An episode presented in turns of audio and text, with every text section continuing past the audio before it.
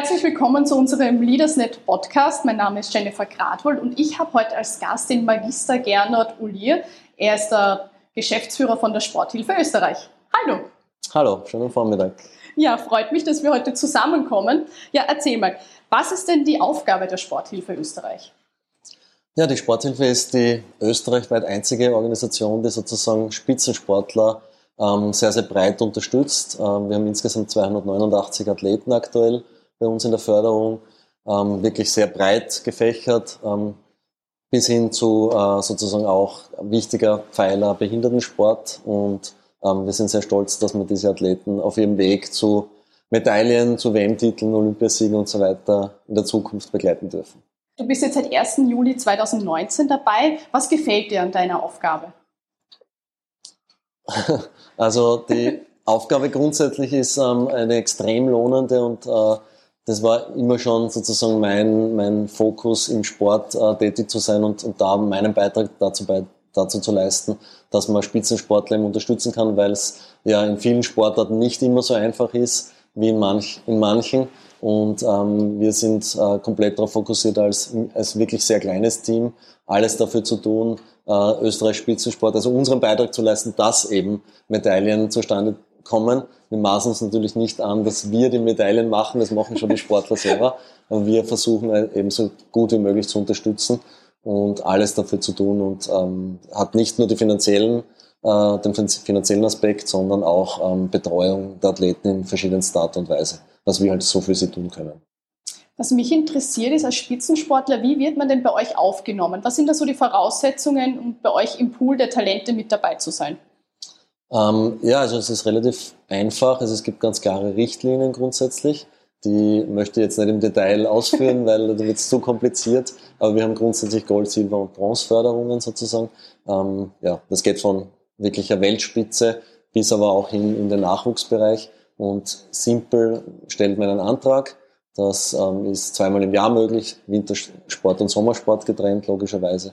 Und da haben alle die Gelegenheit, einen Antrag zu stellen, die sich die Kriterien, die glauben, die Kriterien zu erfüllen. Und was wir speziell jetzt im Corona-Jahr auch gemacht haben, ist erstmalig eine Nachwuchsförderung, weil wir uns auch darauf mhm. konzentrieren müssen als österreichische Sporthilfe, die kommenden Welt- und Olympiasieger äh, zu fördern. Deswegen haben wir ein eigenes Pool jetzt auch eingerichtet von Nachwuchssportlern, ähm, wo wir stolz sind, dass 44 dort drinnen sind aktuell. Und wir schauen, dass wir sukzessive die Gelder auch erhöhen.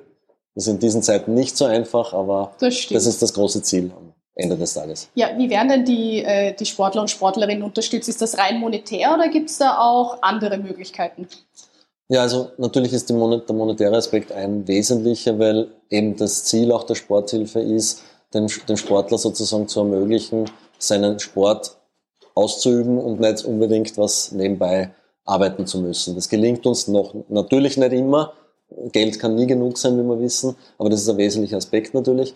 Ähm, das Zweite ist, dass wir aber auch eben versuchen, jetzt ähm, über unsere Kontakte zu Medien, ähm, Sportler in den, in den Medien unterzubringen, die vielleicht nicht so die Präsenz haben, wie wie es bei populäreren Sportarten sozusagen ist und, und unsere und, und aber auch bis hin zu zum Teil Schulungen, die man natürlich jetzt in diesen Zeiten weniger äh, gehabt haben. Aber alle Aspekte, wie wir die Sportler unterstützen können, werden da beleuchtet sozusagen. Und wenn ich jetzt als eigene Person sage, ich möchte die Sporthilfe unterstützen, muss ich mir da wirklich einen Sportler oder Sportlerin aussuchen oder gibt es auch noch andere Möglichkeiten?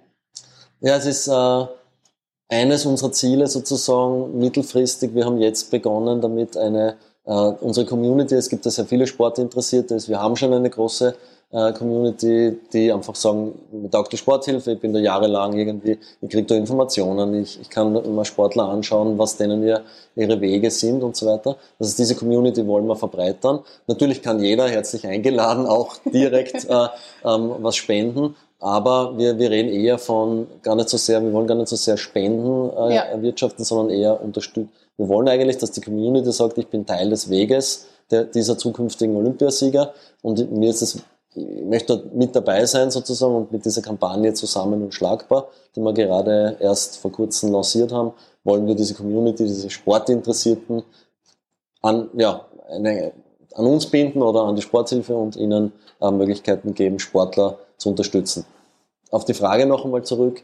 Ähm, eine Spende kann nicht direkt an einen Sportler mhm. gegeben werden, sondern alle Beiträge sozusagen werden dann im Rahmen dieser, dieser Kriterien sozusagen vergeben. Das ist gerade spannend, weil wir haben es eh schon an, äh, quasi angeteasert oder beziehungsweise das ist eher ein zentrales Thema, das Corona-Jahr.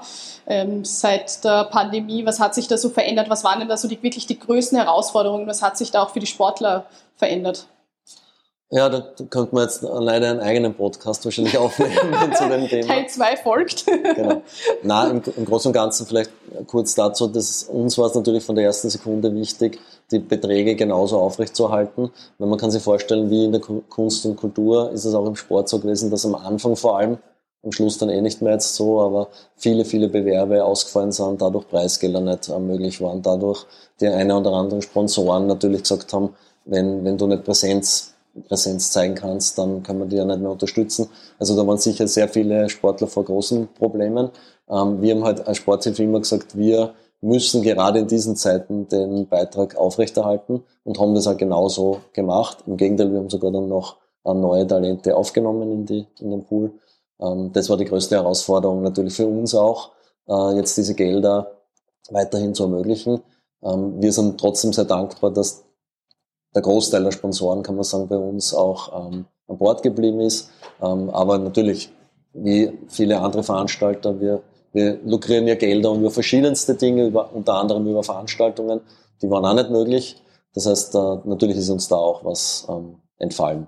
Ist man da wirklich im engen Austausch mit den einzelnen Sportlern und Sportlerinnen? Also melden die sich? Wie ist das so der Kontakt zu denen während dieser Zeit vor allem?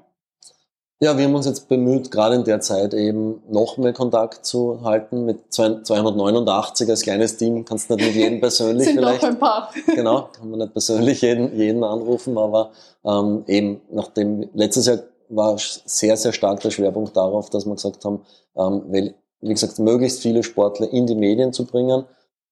Wir haben wirklich, glaube ich, ähm, 30, 40 Sportler alleine in dem OF letztes Jahr irgendwie untergebracht, damit sie nach wie vor Präsenz haben.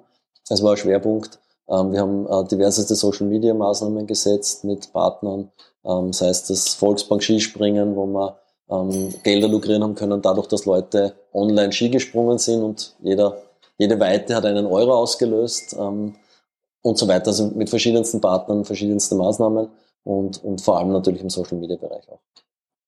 Und jetzt ist ja die Sporthilfe 50 Jahre geworden. Das ist ja wirklich eine stolze Jahreszahl was man, wenn man da so darauf zurückblickt, muss, zurückblickt, muss man ja wirklich stolz sein, das ist eine Erfolgsgeschichte. Worauf darf man sich da jetzt in Zukunft freuen? Oder wo sieht sich die Sporthilfe Österreich wirklich so in zehn Jahren?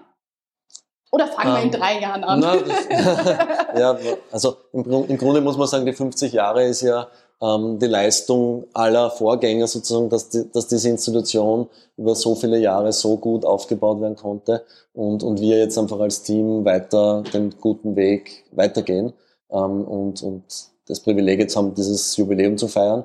Äh, ja, die, wo sehen wir uns in Zukunft? Ähm, wir wollen eben sukzessive die Gelder erhöhen, weil das ist auch noch einmal auf die Frage zurück, warum, was taugt einem so an, an der Tätigkeit? Es ist einfach extrem, es macht extremen Spaß, Gelder für, für die gute Sache aufzutreiben. Also wir rennen alle ähm, Tag und Nacht und das macht aber nur Spaß, weil es eine super Sache ist, weil man weiß, jede Unterstützung, die wir kriegen, geht im Endeffekt in den Weg der zukünftigen Olympiasieger und jeder sozusagen, auch unsere Partner oder, oder privaten Unterstützer, ähm, tragen eben ihren Teil dazu bei, dass wir äh, wirklich weiterhin Spitzensportler haben.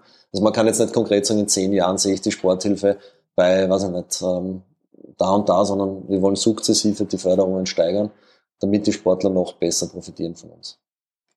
Was plant ihr denn so im Jubiläumsjahr?